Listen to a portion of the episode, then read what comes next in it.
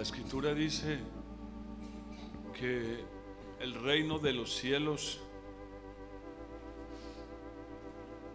le pertenece a los niños.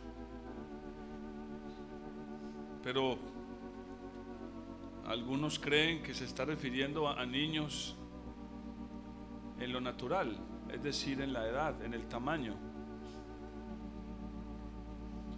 Y no es lo que la escritura quiere decir. De ahí el malentendido que muchos crean que los niños son puros. Y algunos hasta crean que no es necesario disciplinarlos porque son niños y son puros.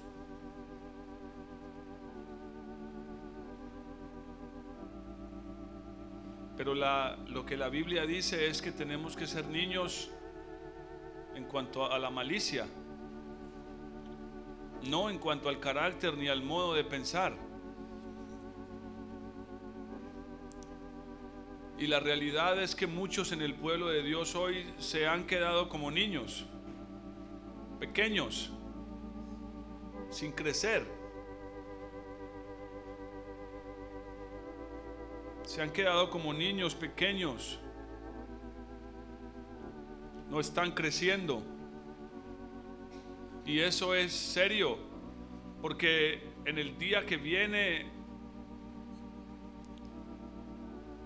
habiendo ya comenzado la, angustia y, y lo que creo que ya ha comenzado lo que dice la escritura, el juicio de Dios, que primero ha de comenzar por la casa de Dios.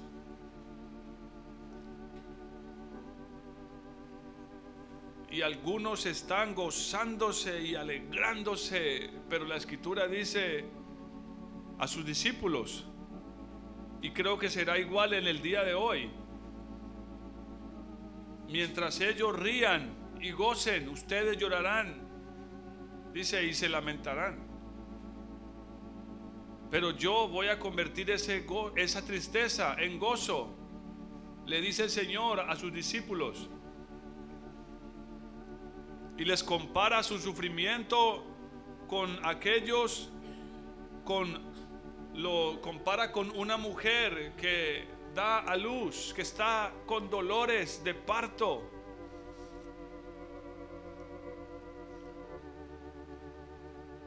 Y yo siento una angustia y una urgencia por aquellos creyentes que se resisten, se niegan a crecer en su manera de pensar. Y persisten en ese carácter infantil de niños que no trae absolutamente nada bueno y no nos va a permitir poder entrar al secreto de Dios. Algunos sí lograron avanzar un poquito hasta la pubertad en lo espiritual pero actúan como aquellos adolescentes que le dicen a su padre, ah, tú no me quieres, papá, porque no me das lo que te estoy pidiendo. El papá ha puesto un techo sobre, e, sobre, sobre ese hijo, esa hija le viste, le cuida, le ha alimentado durante años pero ahí está este adolescente rebelde, inconsciente, diciendo, ah, pa, tú no me quieres, no me entiendes. Si me quisieras, dejarías que yo tuviera las cosas que los de allá afuera tienen. Saben que no miento, ¿cierto? Está pasando igual en lo espiritual. ¿Y sabe qué produce eso? Así como lo produce en lo, natural, lo está produciendo hoy en lo espiritual. Hay un rompimiento. Se produce un rompimiento entre la relación de ese padre y ese hijo. Y ese hijo inmaduro empieza a confiar en otros de su misma edad y no en sus padres. Oh, sucede igual en lo espiritual.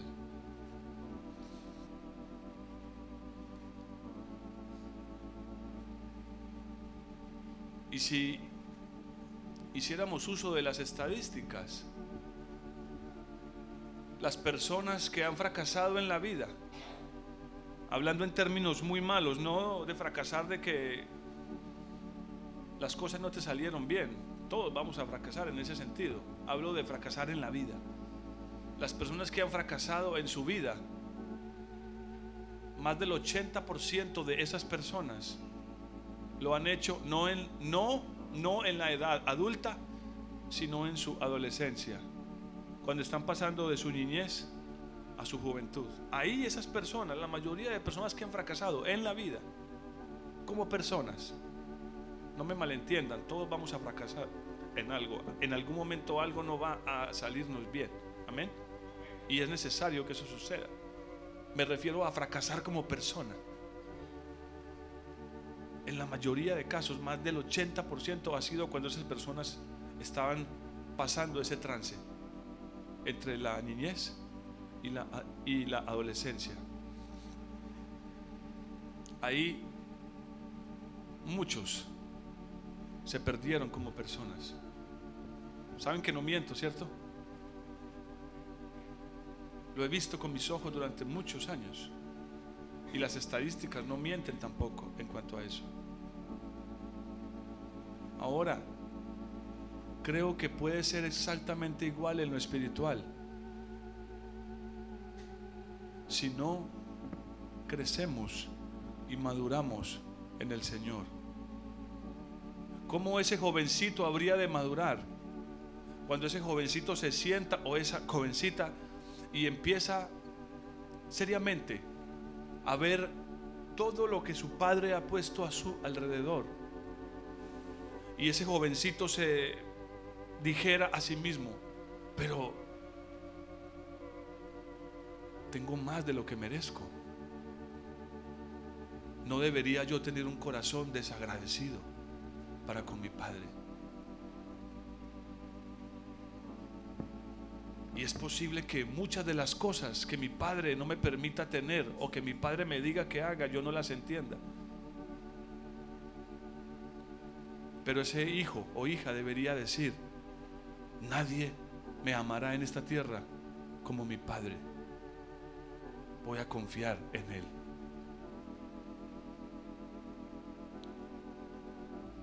Vayan al Salmo 42, versículo 11. Quiero hablar esta mañana de algo que sé que está golpeando muchas vidas y no me refiero solo a este lugar. Estoy predicando esto porque sé que aquí hay personas que Dios está levantando para convertirse en consoladores. Yo me gozo en eso. Me alegro. Como dice Pablo, no alcancé a leerlo el jueves, pero como dice Pablo en segunda de Corintios 1, somos atribulados para vuestra consolación. Y no existe mayor ministerio. Algunos creen que el mejor ministerio es ser pastor y pararse aquí, que la gente te vea. No, no, no. Saben, les voy a decir cuál es el ministerio que más me gusta, pero sé que es el más costoso. Poder consolar a otros. Poder pararme frente a otro, mirarlo y decirle, mira, yo pasé por lo que tú estás pasando y déjame decirte que Dios puede darte la gracia necesaria para que soportes esto y mucho más. Para mí, ese es el mejor ministerio. Cuando puedo pararme frente a alguien y puedo consolarle a raíz de lo que está pasando en su vida. No existe mayor ministerio que ese. Por eso, no en vano, el Espíritu Santo, ¿saben cómo es llamado? El consolador. Y el Señor Jesús le dijo a los discípulos, es necesario que yo me vaya para que venga el consolador. Oh, hermanos, ¿No creen que era necesario si el Señor lo dijo? Pero es muy triste. Es muy triste ver personas que caminan con el Señor y no hayan consuelo. Entonces yo me pregunto, Señor, ¿qué, ¿cuál es el espíritu que tienen que no hayan consuelo? Si tu palabra dice que el Espíritu Santo es nuestro consolador, ¿por qué esta persona o esta no no haya consuelo? ¿Por qué no sale de esa cárcel? Si tu palabra dice que tú viniste a liberar a los cautivos. Y la razón puede ser extraña en muchos casos, pero de ninguna manera es culpa de Dios. Él sigue siendo un libertador hasta el día de hoy. Y si alguien se encuentra en cárceles, Dios tiene la llave para sacarlo de esa cárcel. Y nos envió a su Espíritu Santo que mora con nosotros. Hablo de los que hemos nacido de nuevo. Mora con nosotros y puede consolarnos.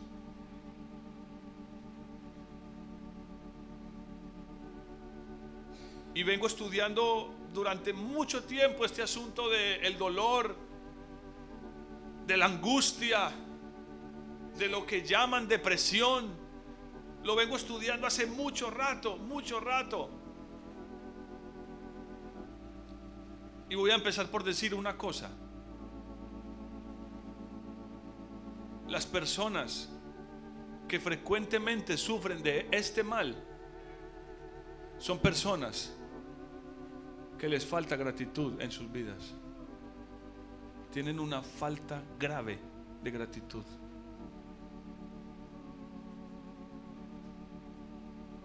Y esto no es cosa sencilla, esto no es cosa ligera, de poca importancia, es de mucha importancia. No voy a ir ahí, pero Romanos 1 deja muy claro que los seres humanos que han caído en las peores perversiones físicas y mentales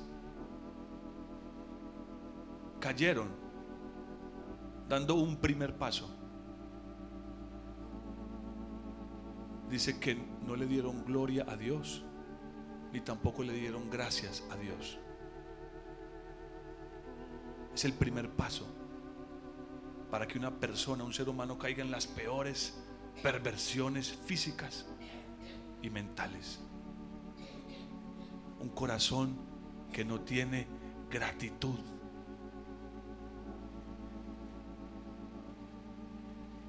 No puede agradecer por lo que tiene, pero sí puede quejarse, lamentarse y entristecerse por lo que le falta.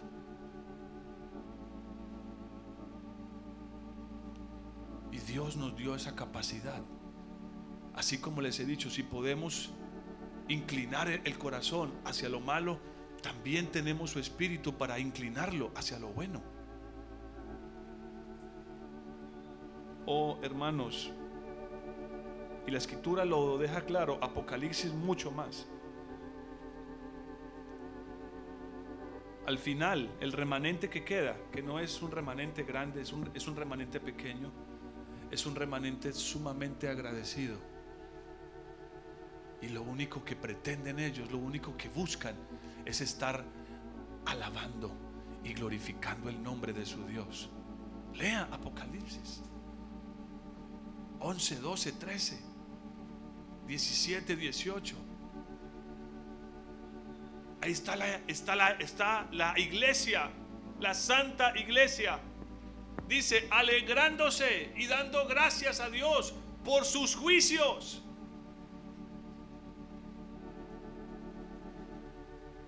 Oh, pero, pero, pero si estoy pensando como niño, es tan difícil. Por eso los niños mienten para que no les den su vara. Porque no ven el valor del juicio, no tienen el entendimiento para comprender que ese juicio es una bendición para sus vidas. y prefieren mentir, esconderse para no recibir el juicio de, su vara. Iguales con los cristianos adultos.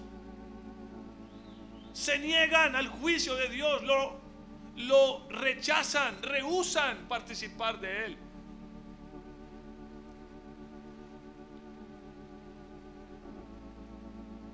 Y entramos en, en el dilema de la mujer de Job. Daremos gracias a Dios por lo bueno y por lo malo no. ¿Estás en ese dilema hoy? ¿Estás en ese dilema? ¿Darás gracias a Dios por lo bueno, pero por lo malo no?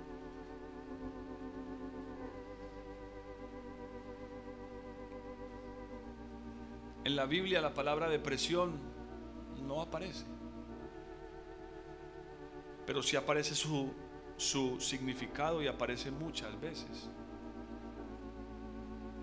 Dice el versículo 11 del Salmo 42. ¿Por qué te abates, alma mía? ¿Y por qué te turbas dentro de mí? No aparece la palabra depresión, pero sí aparece la palabra abatimiento, turbación o angustia, que en algunos casos, tanto en el griego como en el hebreo, quiere decir depresión, a nuestro lenguaje moderno hoy. Pero, pero voy a leer de nuevo la primera parte del versículo 11. Y empecé por el final por una razón importantísima. Este salmo es de David, no lo dice, pero es innegable que es un salmo de los hijos, perdón, de David. Está, dice el título de los hijos de Coré, pero la mayoría de historiadores coinciden en que lo compuso David para los hijos de Coré, los cantores. Pero no importa, es la palabra de Dios. Sigue siendo la inspiración de Dios pero por donde lo veo y por donde lo huelo espiritualmente, me huele a, David, al corazón de David. Y así como les dije el jueves, ahí estaba el gran apóstol Pablo diciendo, oh, fuimos abrumados más allá de nuestras fuerzas, de tal manera que perdimos aún la esperanza de conservar la vida. Y como les dije, yo no voy a mentirle a nadie. Dios sí da la salida juntamente con la prueba, siempre. Pero Él muchas veces tendrá que abatirnos más allá de nuestras fuerzas. ¿Y por qué? A ver, los que vinieron acá, eh, acá el jueves, ¿cuál es la razón? ¿Cuál es? No, yo les di una razón, eso es cierto, Él nos ama, pero yo les di una razón y está escrita ahí, ¿recuerdan? Para que no confiemos en nosotros mismos, sino en Dios. Y les dije que esa es la peor maldición que hay sobre el ser humano hoy. Jeremías 17 lo, lo deja claro, maldito el hombre que confía en el hombre. Dios quiere librarnos de esa maldición. Y no les dije la segunda parte porque no hubo tiempo. Y lo segundo es porque Él quiere hacernos consoladores como su espíritu. Qué precioso eso. Qué, qué nivel. Es un nivel que muy pocos alcanzan. Hoy la gente llega donde los psicólogos con sus angustias, con sus tragedias y los psicólogos no saben qué decir no saben qué decirles. Hace muchos años pastoreamos a una familia. Ella era psicóloga, él era ingeniero. Creo que era ingeniero, un técnico superior. Tuvieron un bebé. Anhelaron ese bebé durante mucho tiempo. Y ella un día profundamente cansada tomó la decisión de darle pecho a su hijo acostada y se quedó dormida. Y el bebé ese bronco aspiró y murió. ¿Cuántos días tenía? 17 días. Mi esposa recuerda hasta el más mínimo detalle. Yo recuerdo lo, lo más, lo menos no soy. Tenía 17 días. Ella era psicóloga. Pasamos horas de consejería con ellos. Pero entre muchas cosas ella me decía, yo soy psicóloga, pastor, pero no tengo la menor idea de qué hacer. Esa pareja estuvo a punto de separarse. Ella empezó a culparse por lo que pasó. Empezaron a tener grandes diferencias. Ese hogar estuvo a punto de reventar. Y fueron horas de consejería y de oración con ellos. Y bendito sea el Señor. El Señor metió su mano. Hoy están juntos. Tienen dos, eh, dos preciosos hijos. Dos. Una niña y un niño. Hace poquito este hombre estuvo en Barranquilla y supo que yo estaba aquí y me buscó.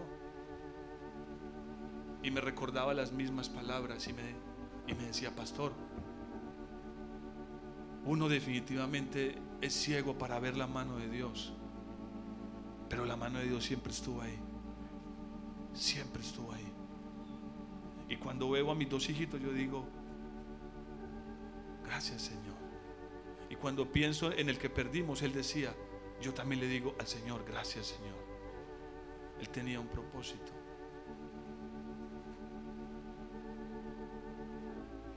Él tenía un propósito.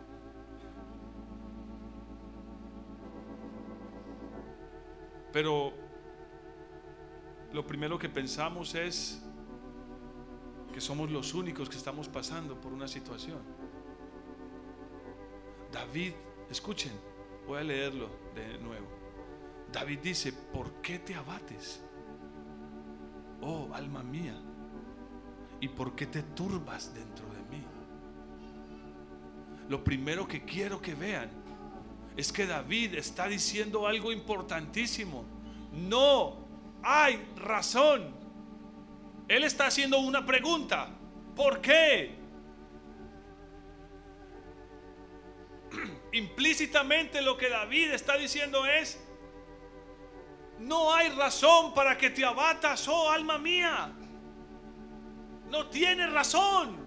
Y él estaba pasando por una prueba difícil. Ya vamos a leer el resto del salmo. Él estaba pasando por algo terrible. Lo describe en sentido figurado pero estaba pasando por algo muy terrible, muy terrible. Dice, todas tus ondas y tus olas pasaron sobre mí. Un abismo llama a otro a la voz de tus cascadas y todas tus ondas y tus olas pasaron sobre mí. Ese es el versículo 7. Pero es que no quiero que se distraigan del versículo 11. Todas tus olas pasaron sobre mí. Escuchen, esas olas, esas hordas es, son su aflicción, es su angustia. Pero miren David lo que dice. David dice, tus olas. Escuchen, tus olas y tus ondas él no está culpando a nadie, ni a Satanás, ni a otra persona. Él está diciendo, Señor, yo sé que es tu prueba.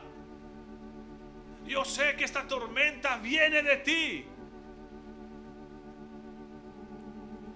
Y regresando al, al versículo 11, lo primero que tenemos que entender y si una persona quiere vencer la depresión y la angustia en su vida, tiene que entender esto. Es lo primero. No hay razón para eso. No hay razón para angustiarse.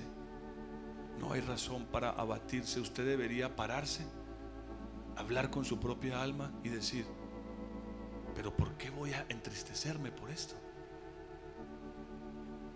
¿Por qué voy a tomar una actitud que no es la correcta? Si yo sé que esto es de Dios. Él está diciendo, ¿por qué te abates, alma mía? No hay razón. No existe razón.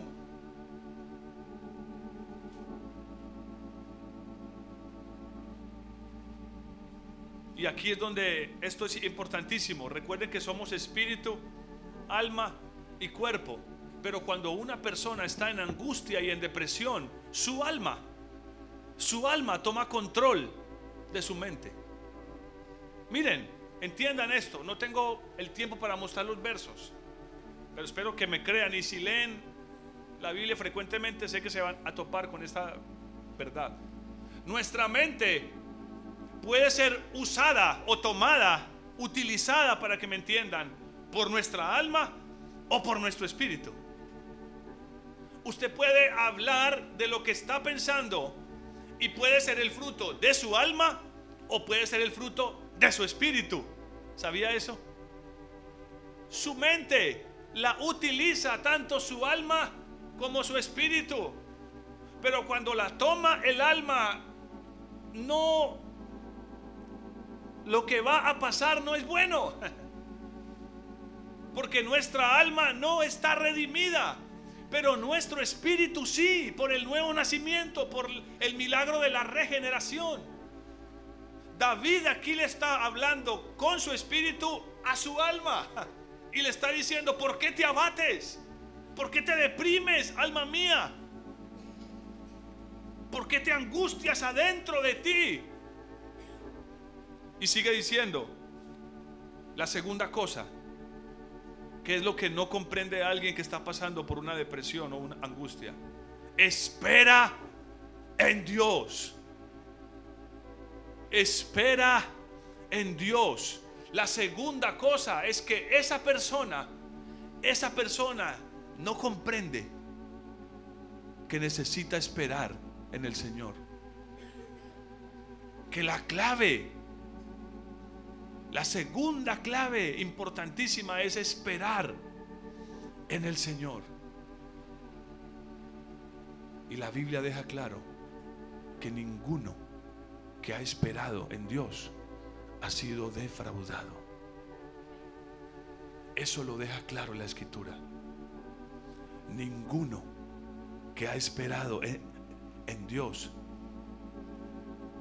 ha sido defraudado. ¿Recuerdan a Saúl? No quiso esperar eh, en Dios. Él se dijo, ya esperé siete días, pero no, a él le dijeron, espera a que el profeta llegue al séptimo día. Y su alma tomó una decisión. ¿Y a dónde lo llevó esa decisión? A una ruptura de la comunión con Dios. El Señor le dijo, ya no más. Saúl, este ha sido tu última oportunidad. Y entonces Dios desechó a Saúl. ¿Por qué te abates, alma mía? Espera en Dios. Lo tercero es el párrafo que sigue, la línea que sigue. No hay razón para abatirse. Lo primero, no existe razón. Pablo dice, si el Señor murió por ti, ¿cómo no has de confiar en Él? Si dio su vida por ti, ¿cómo no nos dará con Él todas las cosas? Como les dije el jueves, ah, nos encanta la primera línea del Salmo 23. Jehová es mi pastor, nada me faltará. Oh, de esa frase han sacado doctrinas tan perversas, hermanos, que siento tristeza, dolor, lástima y vergüenza por aquellas personas que creen que nada les faltará. Pastor, pero es que la Biblia lo está diciendo ahí. una línea. Recuerden, se los he dicho muchas veces, usted no puede sacar una interpretación de un solo verso. La clave es lo que dice el mismo rey David. La suma de tu palabra es la verdad. La suma de tu palabra es la verdad. Y he visto a muchos sacar ideas, conceptos espirituales, doctrinas aplicativas para su vida y para otros de un solo verso. Y, oh, yo digo, esto es un error.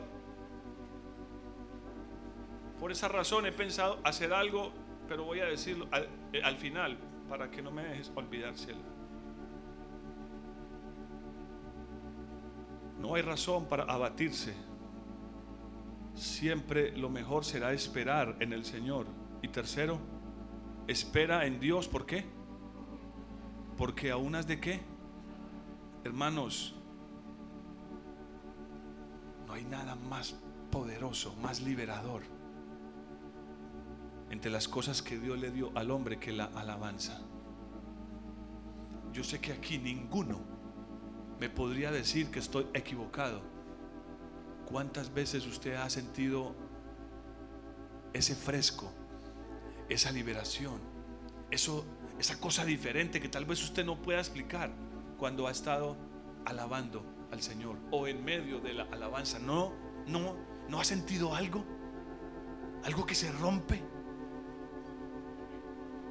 ¿No ha sentido cómo las cadenas caen? Bueno, algunos las quieren llevar todavía colgadas de sus manos. Les cuesta levantar sus manos eh, eh, al, Señor. Pero si estuvieran en un partido de fútbol en el estadio, irían con su camisa amarilla. De pronto hasta se pintarían la cara con la banderita de Colombia y saltarían a la par con todos. Y si todos gritaran, él también gritaría. Y si aplaude, aplaudiría. ¿No? Pero en la iglesia, oh, qué pena levantar las manos. Qué pena levantar mi voz al Señor. ¿Qué van a decir los que me miran?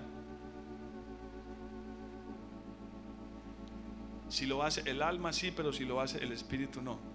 No, hermanos, no seamos niños. Amén. Seamos maduros en el modo de pensar. Algunos hablan de la reprensión de demonios, lo que llaman hoy la guerra espiritual. Y estoy preparando un tema para compartir de eso. Porque sé que hay personas que tienen dudas de eso y nos han estado preguntando. Yo he estado en presencia de personas endemoniadas. Y les voy a decir cómo vi salir un demonio. Mi esposa sabe que no miento. Ya conté este testimonio creo que una vez. Estando en el, en en el orfanatorio había una niña, era la mayor de todos, de todos. Que Dios tenga misericordia de ella donde se encuentre. Y un día tuvimos que disciplinarla por algo que hizo. Tenía como 12 años. Uf, ha pasado el tiempo. Y le dimos la vara, pero ella ni siquiera ni siquiera se mosqueó como dicen la cosa. Como si no hubiera pasado nada. Y cuando la miré a su rostro, hermanos, no era el rostro de ella, era, ella era una niña linda. las facciones de su cara eran bonitas, pero ella venía de un trasfondo familiar muy terrible. Cosas horribles había tenido que ver, experimentar pero su cara era diferente. Y yo dije, aquí pasa algo raro. Y le dije, te voy a volver a disciplinar. No le salía una sola lágrima. Y volví y la discipliné y de repente de su boca salió una voz que no era la voz de ella. Y decía, me estoy quemando, dame agua. Dije, Dios mío, yo, yo me asusté muchísimo. Yo dije, ¿qué hago? ¿Qué hago? Yo tenía dos caminos. En la iglesia antigua me decían, reprenda. Pero de nuestro hermano Marvin aprendí que la manera más efectiva es cuando alabamos al Señor, porque Dios mora en las alabanzas de su pueblo. Y donde hay luz, donde está el Señor, hay luz. Y como dice Corintios, donde está el Espíritu de Dios, ahí hay libertad. Y empezamos a llorar al Señor y a cantarle. No recuerdo qué canto estábamos cantando, no sé si mi esposa recuerda, ella tiene una memoria increíble. Pero empezamos a cantarle al Señor y a llorar. Yo solté la vara, yo dije aquí le podía dar 100 embarazos y aquí no va a pasar nada. Y empezamos a cantar al Señor y a ministrar y a llorar. Y de repente, unos minutos después, esta chica cayó al piso de rodillas llorando. No había llorado por la vara y ya le había dado fuerte. Y varias veces. Y cayó de rodillas llorando. Y decía, Señor, libértame. Oh, hermanos, fue una de las experiencias más hermosas que hemos vivido. Después de ese día esa niña era diferente, su carácter cambió drásticamente, rotundamente. Yo no tuve que ponerle las manos encima, ni sacudirla, ni gritarla, demonios, sal fuera. No, es que donde hay luz, las tinieblas no pueden estar. Es imposible que las tinieblas estén en un lugar donde hay luz. Por eso Jesús, la luz del mundo, cuando llegaba a un lugar y ahí habían tinieblas, los demonios pedían permiso para salir. Ahora, yo sé que muchas personas dicen que la depresión es un espíritu. No, es una obra de la carne. Lastimosamente se le atribuyen muchas cosas a los demonios pero la mayoría de ellas, casi todas, son obras de la carne. Sorpréndase, la hechicería, demonios, espíritus. La Biblia que dice que la hechicería es una obra de la carne, no de los demonios. Ahora, la carne puede tornarse de, demoníaca, sí, si esa persona abre puertas a esos espíritus. Pero aún las hechicerías, según la escritura, son una obra de la carne. Lo, lo, dice claramente Gálatas. Sino que es que esa cuestión de sacar demonios hace que los hombres se sientan así, musculosos espiritualmente, poderosos, grandes, y les da la posibilidad de, de tener y de ejercer un control sobre otros. Y hay iglesias donde cada ocho días salen al frente a que le saquen demonios. Y a los ocho días este vuelve y sale. Y a los quince días vuelve y sale. Entonces yo digo, bueno, ¿se lo sacaron o no? Cada ocho días vuelve. ¿Cómo es la cosa? Oh, hermanos. Lo que una persona con depresión, con angustia, no comprende es que la alabanza es su arma más poderosa la alaman, derramar su corazón delante de su Dios. No hay razón para estar abatido, hermanos. Tenemos un Dios que lo ha dado todo por nosotros. Es más, hay una palabra que se usa mucho y si la entendemos en el sentido que la usamos, debemos tener cuidado. La palabra es desánimo estoy desanimado. Según la Biblia, la palabra ánimo quiere decir espíritu. Cuando alguien dice estoy desanimado, está diciendo no tengo el espíritu de Dios. Y eso no es cierto. A menos de que haya sido desechado como Saúl. No deberíamos decir nunca. Eso es es una palabra que deberíamos sacar de nuestro lenguaje. Oh, estoy desanimado. No, puede que estés angustiado, que estés pasando por una prueba, eso es lógico.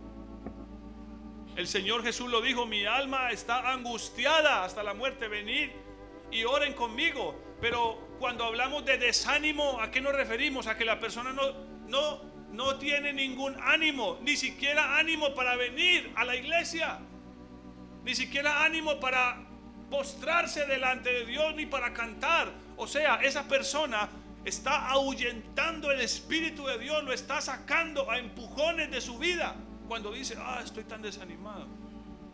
Está empujando al Espíritu de Dios y eso es grave. Eso puede traer consecuencias gravísimas. Ah, estoy desanimado. Oh, eso es peligrosísimo, hermanos. Es como empujar al Espíritu Santo afuera de nuestras vidas. Sí, claro que experimentamos angustias. Todos los hombres de Dios las han vivido. Pero Dios nos ha dado al Espíritu Consolador. No hay razón para estar abatido, para estar turbado. Es cierto, puedes estar ahí en angustia, pero eso no, eso no debería turbar tus pensamientos. Eso no debería abatirte de tal manera que te empieces a apartar de Dios, que te empieces a apartar de los hermanos que te empieces a apartar de tu familia, que te quieras esconder allá en tu cuarto, encerrarte solo, a menos de que estés buscando al Señor. Pero quiere decir que tu alma ha tomado control de tus pensamientos. Y solo estás, perdóneme la expresión, solo estás como un animal herido lamiéndote tus propias heridas, como si fueras a conseguir sanarlas por tu propia mano por tu propia capacidad. Ahí entra el punto donde David dice, espera en Dios, porque aún has de alabarlo, salvación mía y Dios mío. Salvación mía y Dios mío.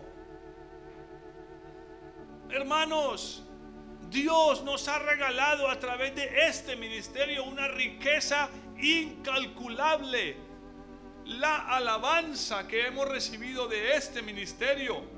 Con toda garantía les puedo decir que cada uno de esos cantos en ese himnario tiene la facultad de llevarnos a la presencia de Dios. Si no es este, voy a buscar otro. Yo sé que habrá algún canto que me meta en su presencia, donde yo pueda derramar mi corazón delante de Él. No hacer lo que hizo Ana durante muchos años. Tal vez lo veamos después, no hoy por el tiempo. Ana durante muchos años cerró su boca, guardó esa amargura para sí misma y empezó a culpar a otros, a Penina, aquí, allá. Y subía al templo porque su marido la llevaba. Pero un día en su espíritu tomó la decisión correcta se postró en el templo delante de su Dios y derramó su amargura. ¿Y qué sucedió?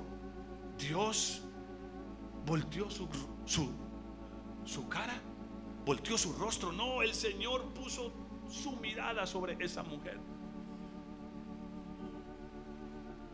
Y es lo que dice. Ahora sí vamos al Salmo, desde el principio.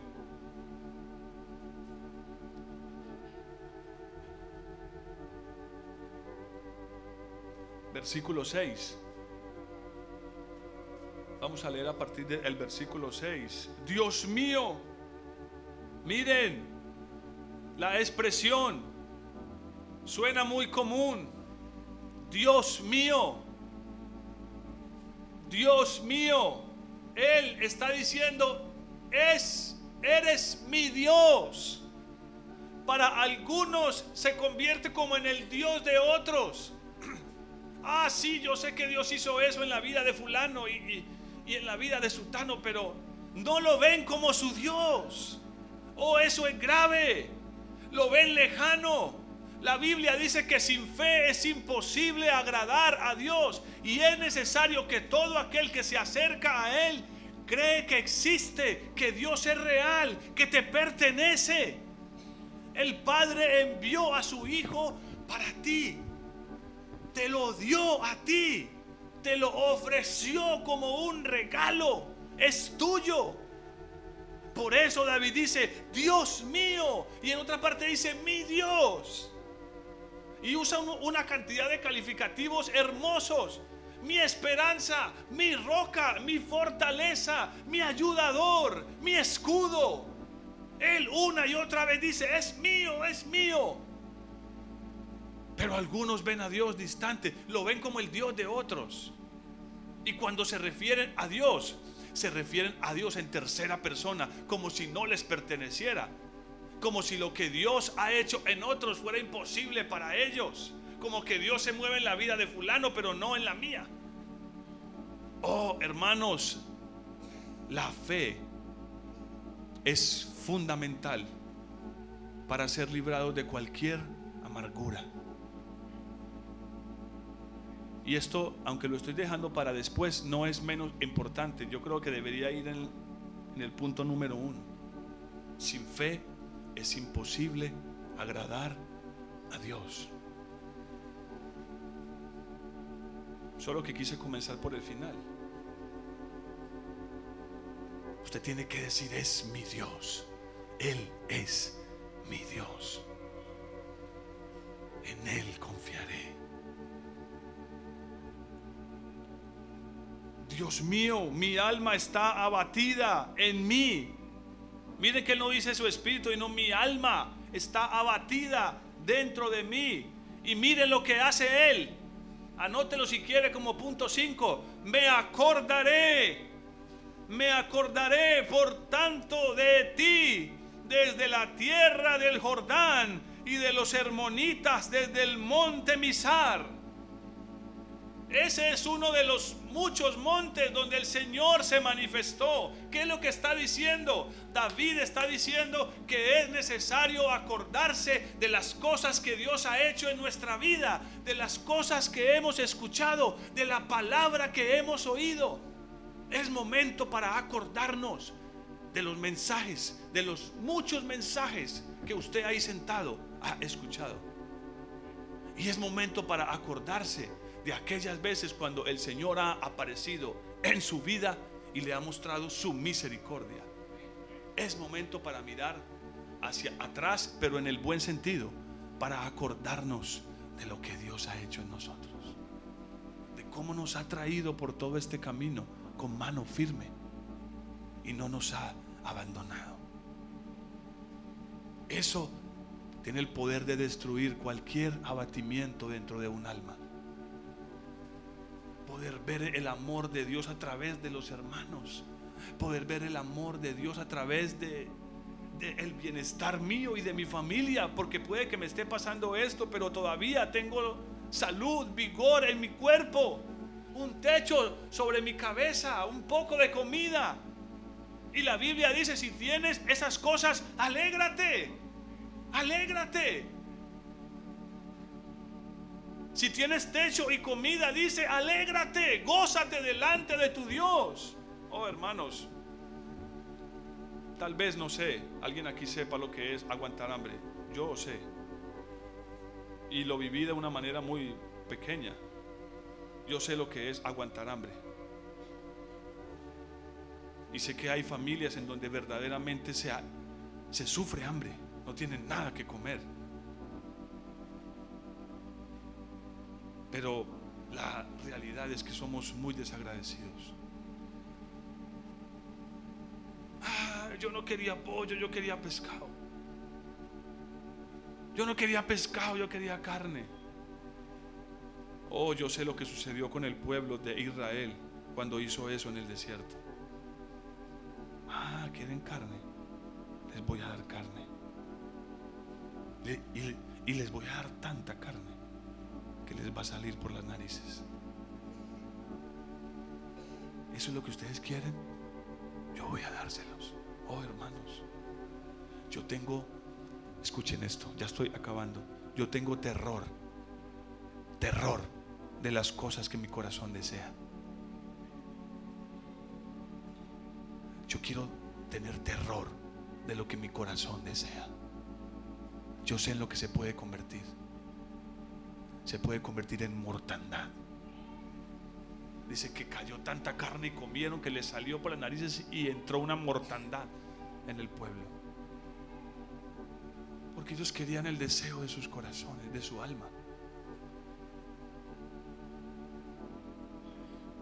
Hay que acordarse de las veces que Dios en su misericordia se ha manifestado. Un abismo llama a otro a la voz de tus cascadas. Todas tus ondas y tus olas han pasado sobre mí. David sabía que era Dios, pero también sabía que Dios tenía un propósito. Aleluya. Dios tiene un propósito contigo. Y David lo dice en otro salmo, Jehová cumplirá su propósito en mí. ¿No quisieran decir eso esta mañana? Jehová cumplirá su propósito en mí. Pero miren lo que dice el versículo 8, que es hermoso.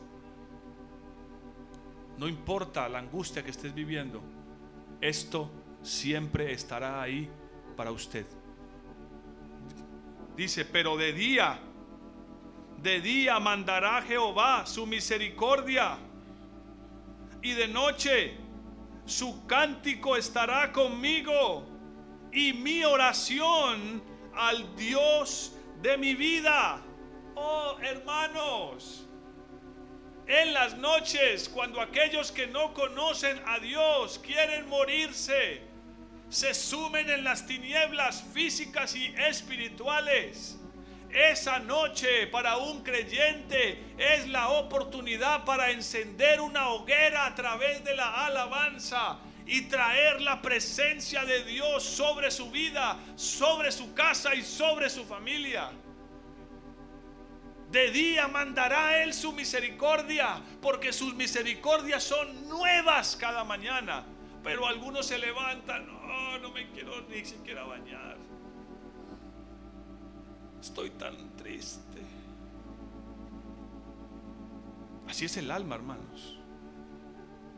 Se lo dice alguien que pasó por esto. Yo no le estoy predicando de algo que no sé. Yo siendo un joven era totalmente depresivo. Siendo un joven yo era depresivo. Depresivo, yo no quería pasar tiempo con nadie, yo quería estar solo. quería yo estar con nadie. Yo creía que nadie me comprendía, yo quería estar solo. Deseé la muerte, la busqué. Oh, pero su misericordia me tiene aquí, me sostuvo.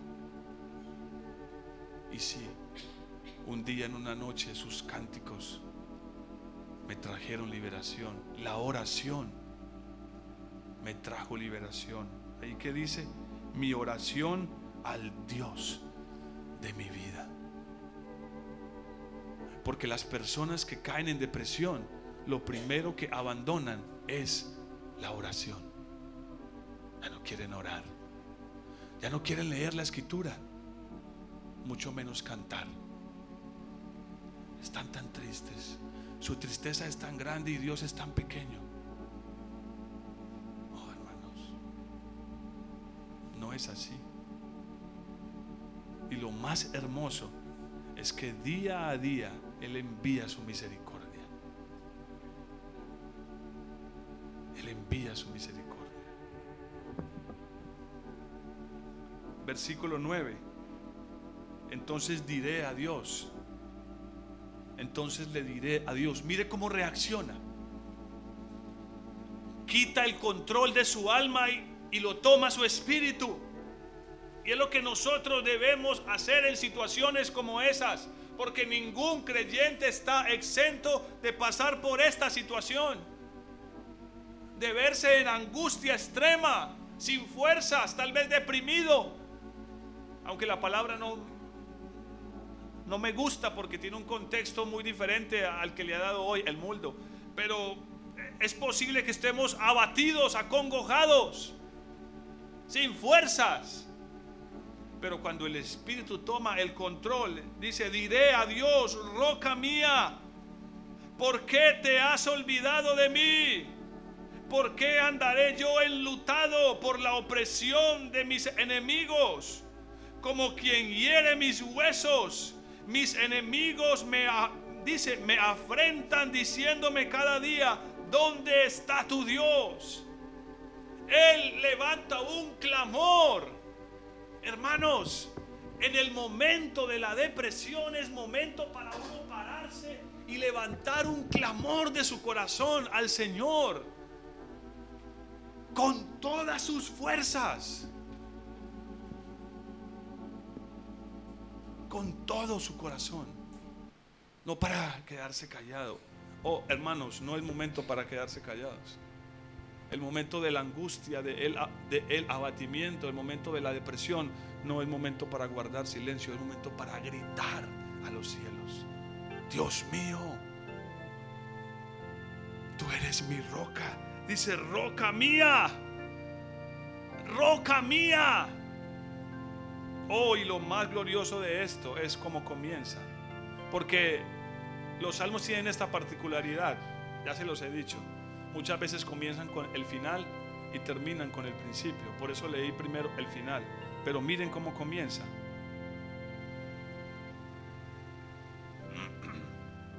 Miren cómo comienza el versículo 1. Como el siervo brama por las corrientes de las aguas, así clama por ti el alma mía, oh Dios. Mi alma tiene sed de Dios, por eso es que tu alma hace esas cosas. Por eso es que tu alma se entristece, trata de sacarte de, de el camino, qué es lo que está pasando. Esta parte es muy importante, no se vayan todavía. ¿Cuál es la razón por la cual una persona se siente deprimida, abatida? Yo lo sé muy bien y usted lo sabe si tiene hijos.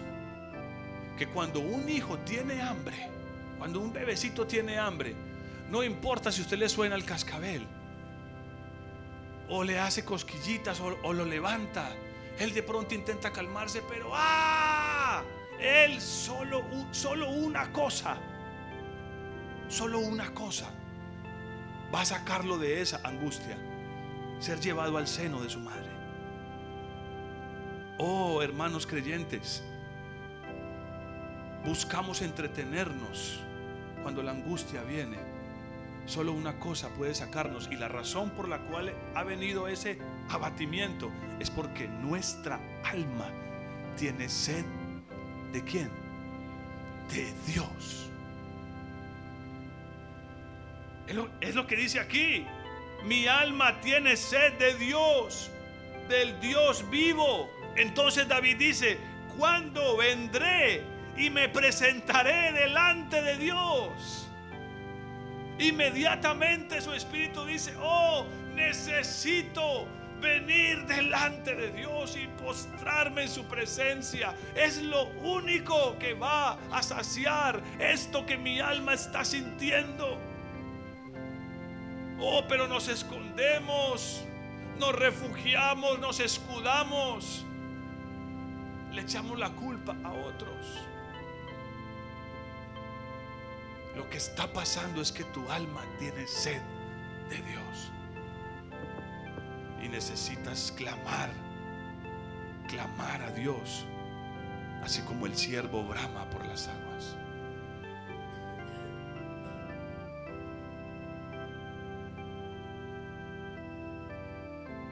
Póngase de pie.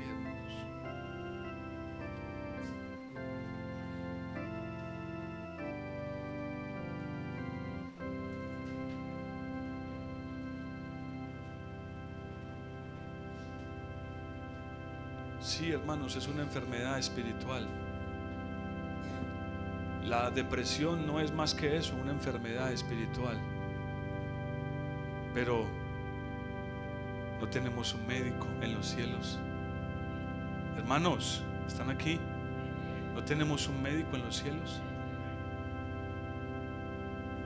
Oh, hermanos, es tiempo de que le digamos mi Dios, tú eres mi Dios vamos a cantar ese canto. Fue sacado de aquí como el siervo brama por las aguas. La pregunta es, ¿usted tiene sed de Dios? Cierre sus ojos, hermanos.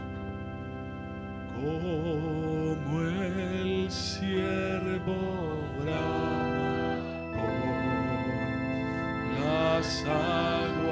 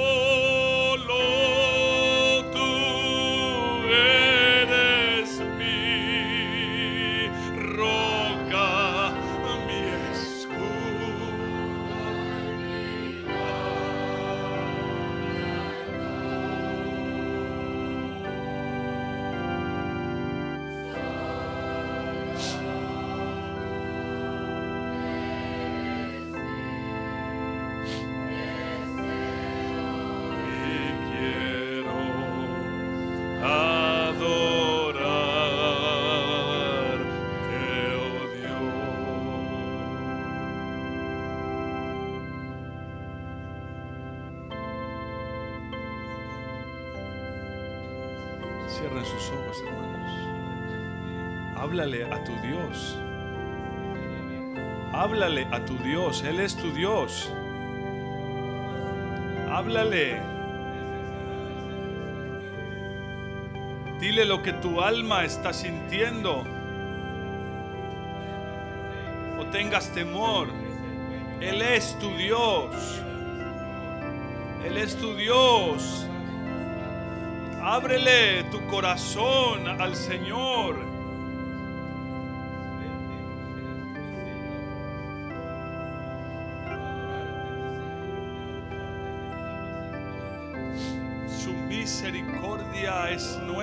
Esta mañana.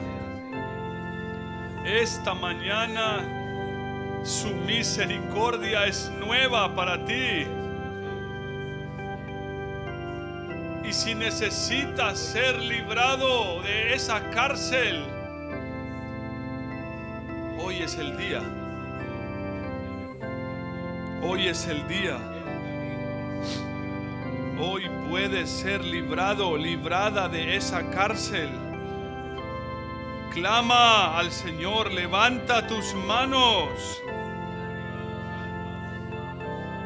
Levanta tus manos al Señor.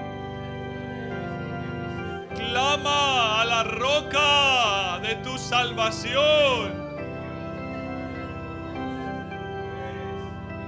y sé libre de la depresión, del abatimiento, de la angustia.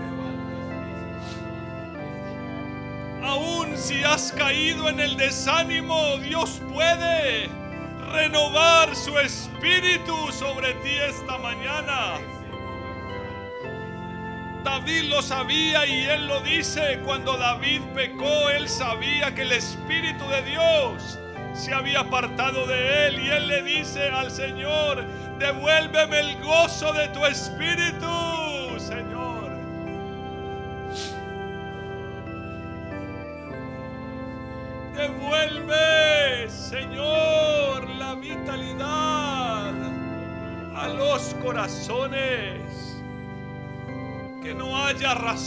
para ocultarse en las sombras, para esconderse, Señor. No hay razón. No existe razón, mi Señor. Oh, mi roca, mi salvación. Tal vez sea necesario que le digas a tu alma esta mañana, ¿por qué te abates, oh alma mía? ¿Por qué te abates, oh alma mía? Espera en Dios. Espera en el Señor. Cierre sus ojos, hermanos. Cierre sus ojos, por favor. Los niños también deben cerrar sus ojos.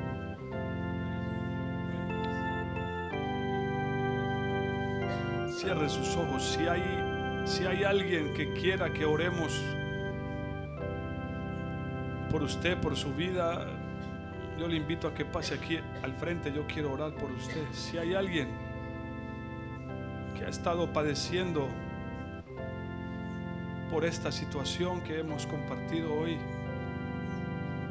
y tiene la libertad y quiere, anhela el deseo de ser libre en su corazón, pase aquí al frente, yo quiero orar por usted. Cierre sus ojos, hermanos.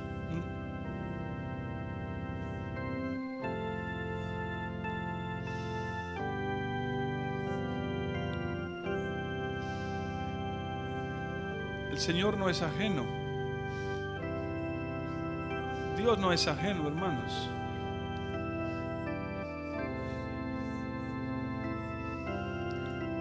Empieza por decirle, empieza por decirle, tú eres mi Dios. Tú eres mi Dios. Tú eres mi Dios. Eres mi roca.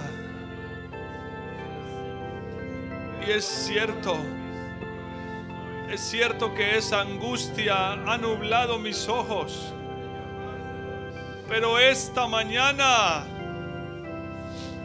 esta mañana clamaré al cielo y pondré mis ojos en la roca de mi salvación.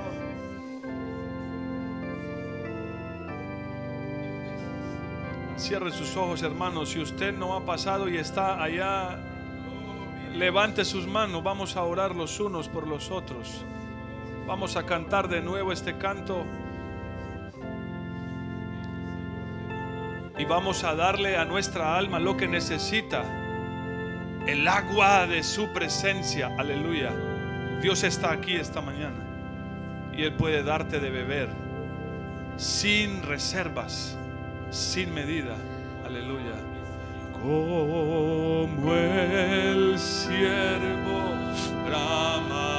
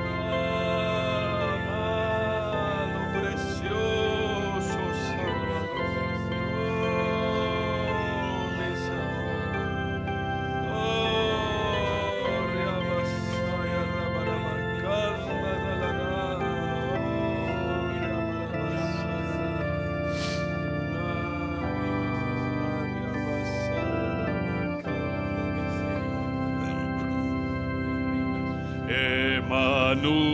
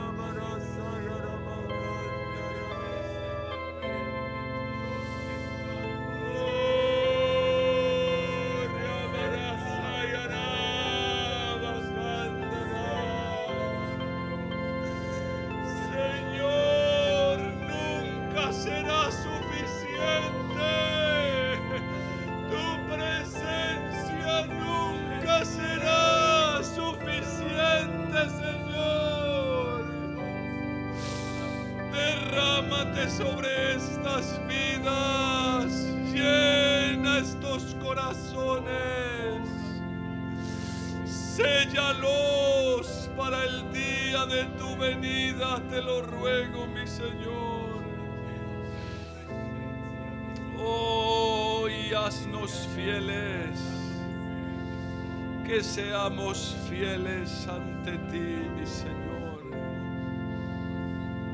Que seamos fieles ante ti, Señor.